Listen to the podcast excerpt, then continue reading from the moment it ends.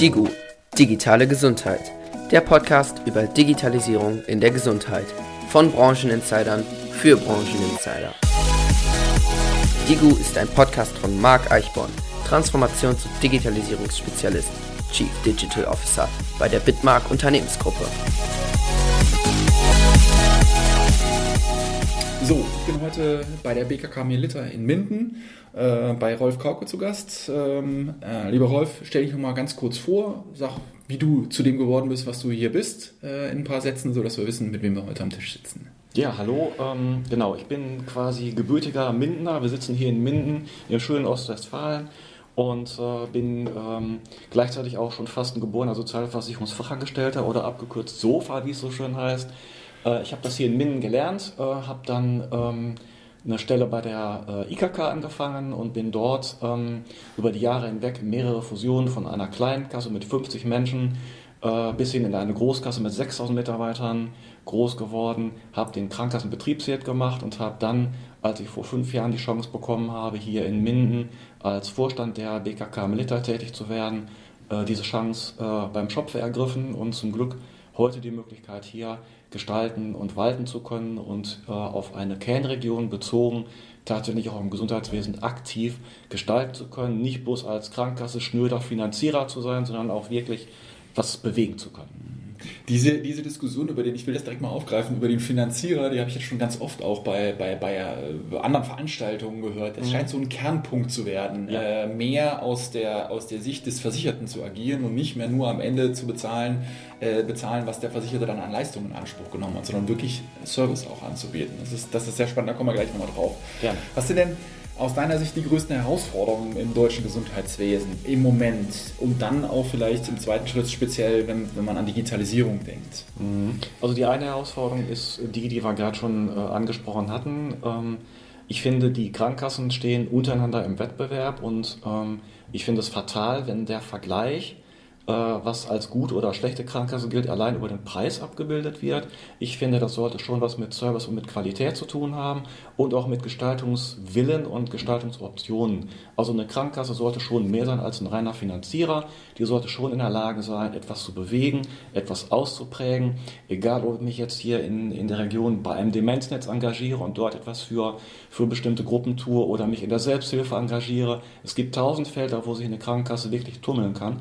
Und ich fände es für die Patienten und für die Versicherten gut, wenn die Krankenkassen so eine Art Rolle eines Anwalts der Patienten einnehmen würden und sich für deren Interessen eben stark machen ähm, und aus diesem Blickfeld so ein bisschen rauskommen, der, wie ich finde, zu eingeschränkt ist, eben nur derjenige zu sein, der bezahlt äh, oder die böse Kasse zu sein, die jetzt mal wieder irgendein Dreirad nicht bezahlen will, sondern ähm, dass eben es um das Gestalten mhm. auch geht. Und das ist das, was mich antreibt, was mir Spaß macht. Ist das denn politisch getriggert, diese, dieser äh, reiner Bezahler, oder ist das gewachsen oder wo kommt das her? Sowohl als auch. Ich glaube, es ist ein bisschen gewachsen und es ist auch politisch getriggert und es ist auch durch die Medien ein bisschen getriggert. Leider muss ich sagen, weil ja doch immer wieder die Krankenkasse als der Böse dasteht, der jetzt irgendwas nicht bezahlen will.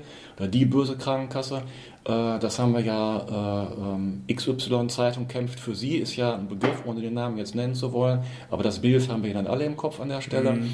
Und ähm, die Idee ist ähm, einfach äh, in den Köpfen äh, der Bürger viel zu sehr verhaftet, dass die Krankenkasse irgendwie böse ist, weil sie irgendwas nicht leisten will.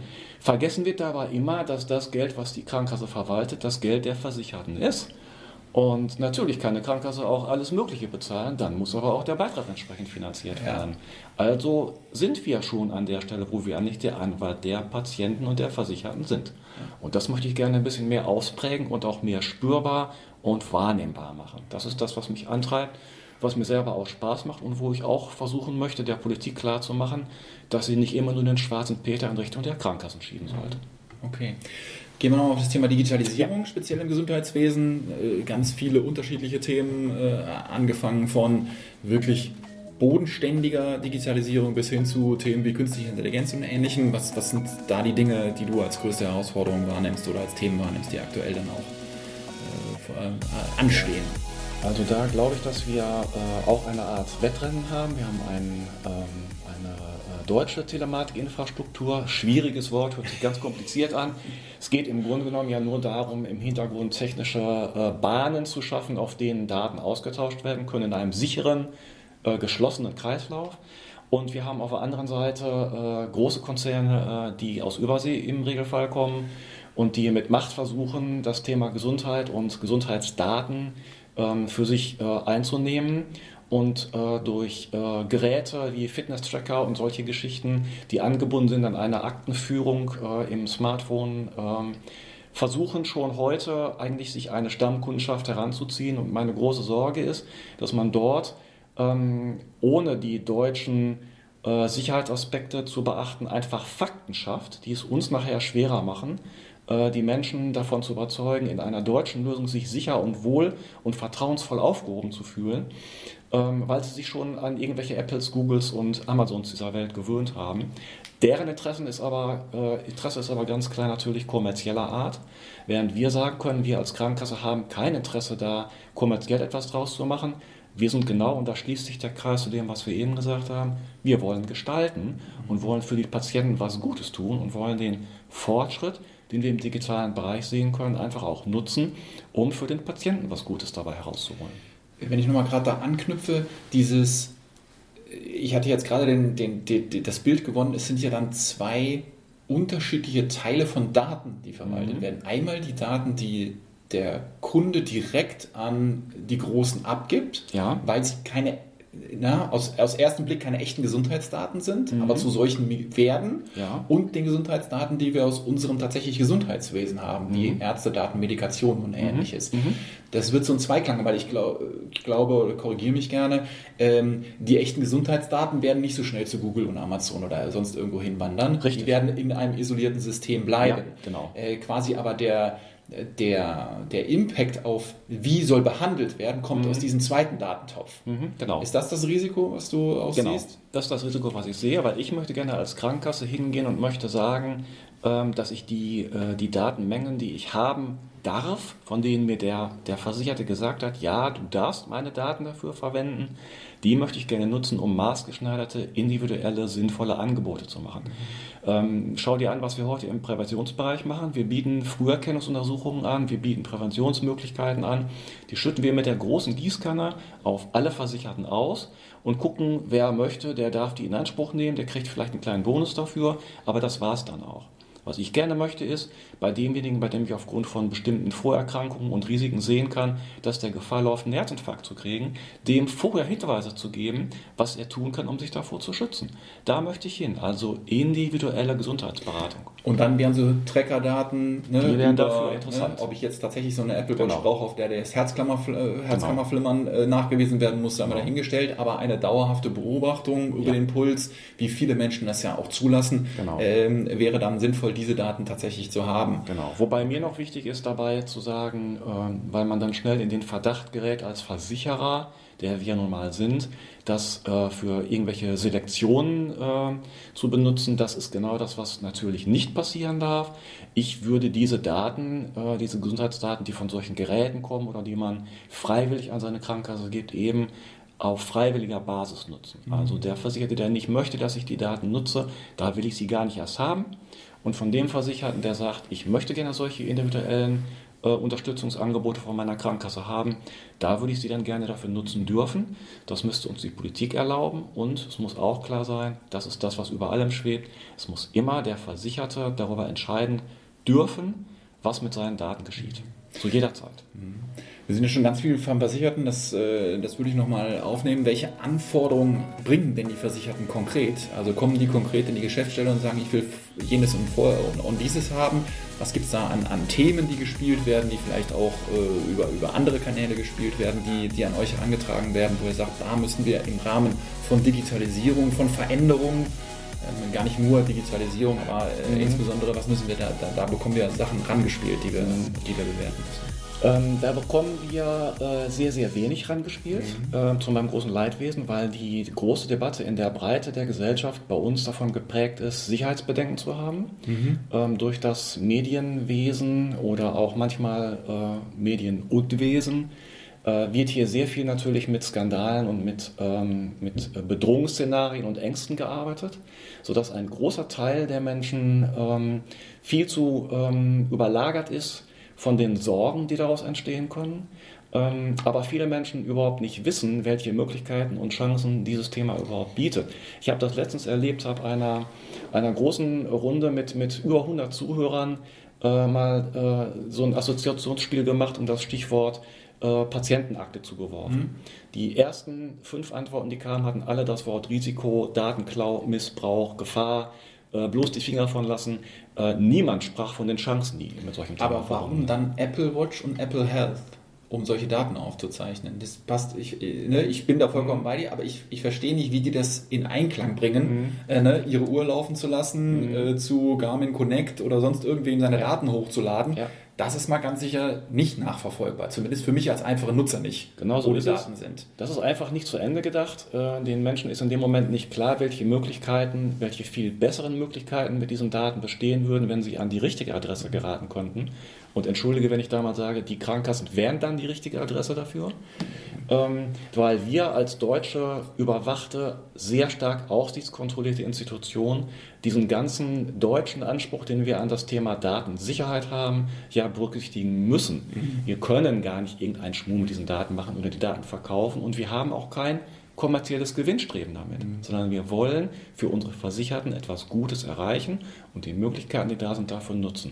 Und ich glaube, dass die Leute, zum Teil auch die, die solche Sachen an irgendwelche Anbieter überspielen von ihren Trackern, die wissen gar nicht, dass diese Möglichkeiten mhm. theoretisch da wären mhm. und denken deswegen auch gar nicht in diese Richtung. Da steht der Eigennutzen im Augenblick, dass die kurzfristige Befriedigung über ein Portal eine, einen Effekt zu sehen, eine Linie abgebildet zu bekommen, aber das, was weitergehen da mit diesen Daten, Gutes äh, herzustellen wäre, das ist nicht auf dem Schirm. Und da müssen wir daran arbeiten, dass eben nicht nur in der Öffentlichkeit immer wieder diese Datensicherheitsthemen ja. diskutiert werden, die natürlich wichtig sind, aber ich muss sie in der Lage sein, sie zu äh, vergleichen, sie gegenüberzustellen zu den Chancen, die mit dem Thema verbunden sind und darf nicht immer nur mit einem bösen Finger kommen und sagen, böse, böse, hier Risiko, da Risiko. Ich meine, wir haben ja vor äh, 60 Jahren das Fernsehen auch nicht ähm, aus dem Wohnzimmer verbannt, weil irgendwann mal jemand das Privatfernsehen erfinden konnte äh, und dann böse Sachen im Fernsehen gezeigt werden, sondern ähm, wir haben uns mit dem ja auch ähm, arrangiert und genauso muss es hier auch passieren, weil es gibt da diesen schönen Spruch, Datenschutz ist was für Gesunde. Und da spreche ich aus eigener Erfahrung. Ich habe selber schon äh, eine ernsthafte Erkrankung gehabt. In dem Moment, wenn man davon betroffen ist, ist man für jede Hilfe dankbar und dann interessiert einen Datenschutz nicht mehr so sehr. Ja, genau. Dann Wenngleich er trotzdem wichtig ist. Ne? Ja.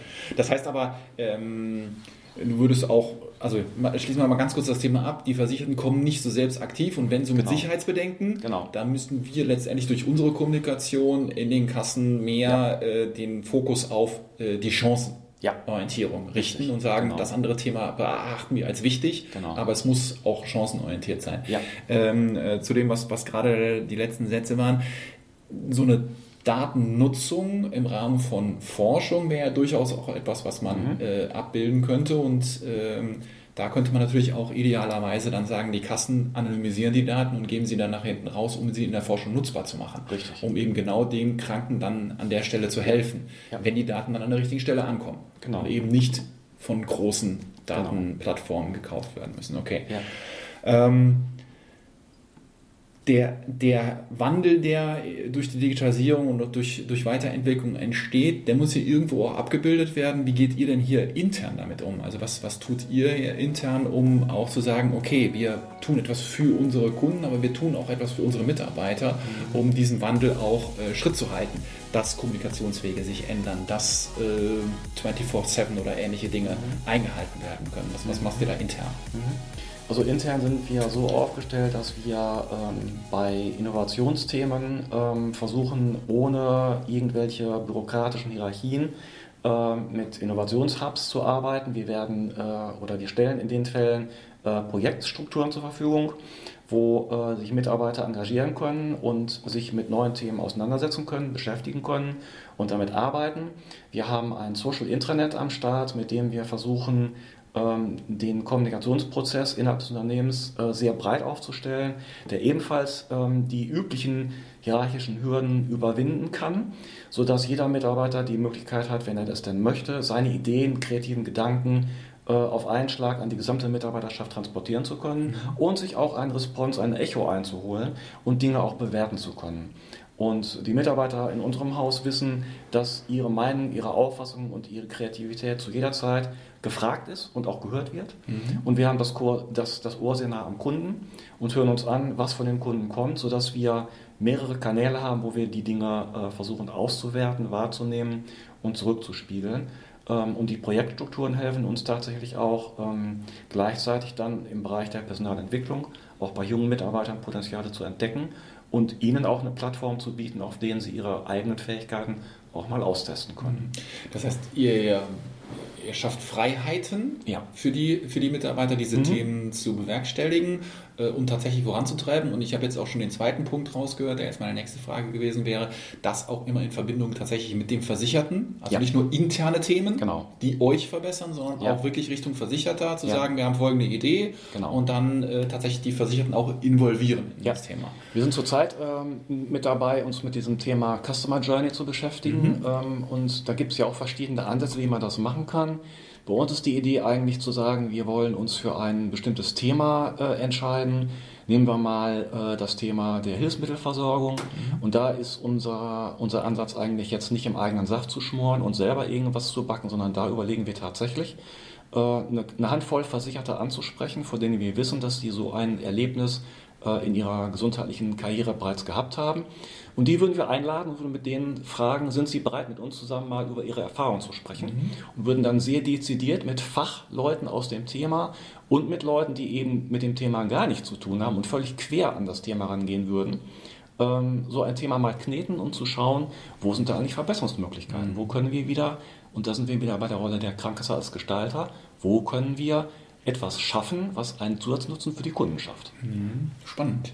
Und dann wahrscheinlich auch Personas entwickeln, Customer Journey komplett ja. durchgehen, auch wirklich genau. aufschreiben, aufmalen, genau. Genau. um das wirklich hab, ja. habhaft und äh, äh, haptisch zu machen, genau. um dann zu sagen, okay, und daran können wir uns orientieren und ja. weitere Fälle dann. Mh, spannend, sehr spannend kommen wir schon so ein bisschen Richtung Ausblick. Äh, was, was passiert äh, in Deutschland im Gesundheitsmarkt in der Zukunft? Was sind so Themen, die vielleicht nicht jetzt dieses und nächstes Jahr anliegen? Äh, da ist das Thema EPA ja ganz im Fokus, sondern vielleicht in, in fünf Jahren Dinge, wo du sagst, das kann man heute schon absehen oder da, da habe ich eine Idee oder ich, ich könnte mir dieses und jenes vorstellen. Was sind da so Dinge, die dir da geht es äh, hauptsächlich dahin, dass ich glaube, dass ähm, wir äh, erleben werden, dass die Patientenautonomie äh, steigen wird. Die äh, Versicherten und äh, Patienten werden äh, durch verschiedene Hilfsmittel und Unterstützungsmöglichkeiten in die Lage versetzt werden, mit ihren Behandlern auf Augenhöhe zu sprechen oder weitestgehend auf Augenhöhe zu sprechen, vielleicht nicht ganz auf Augenhöhe, aber annähernd auf Augenhöhe.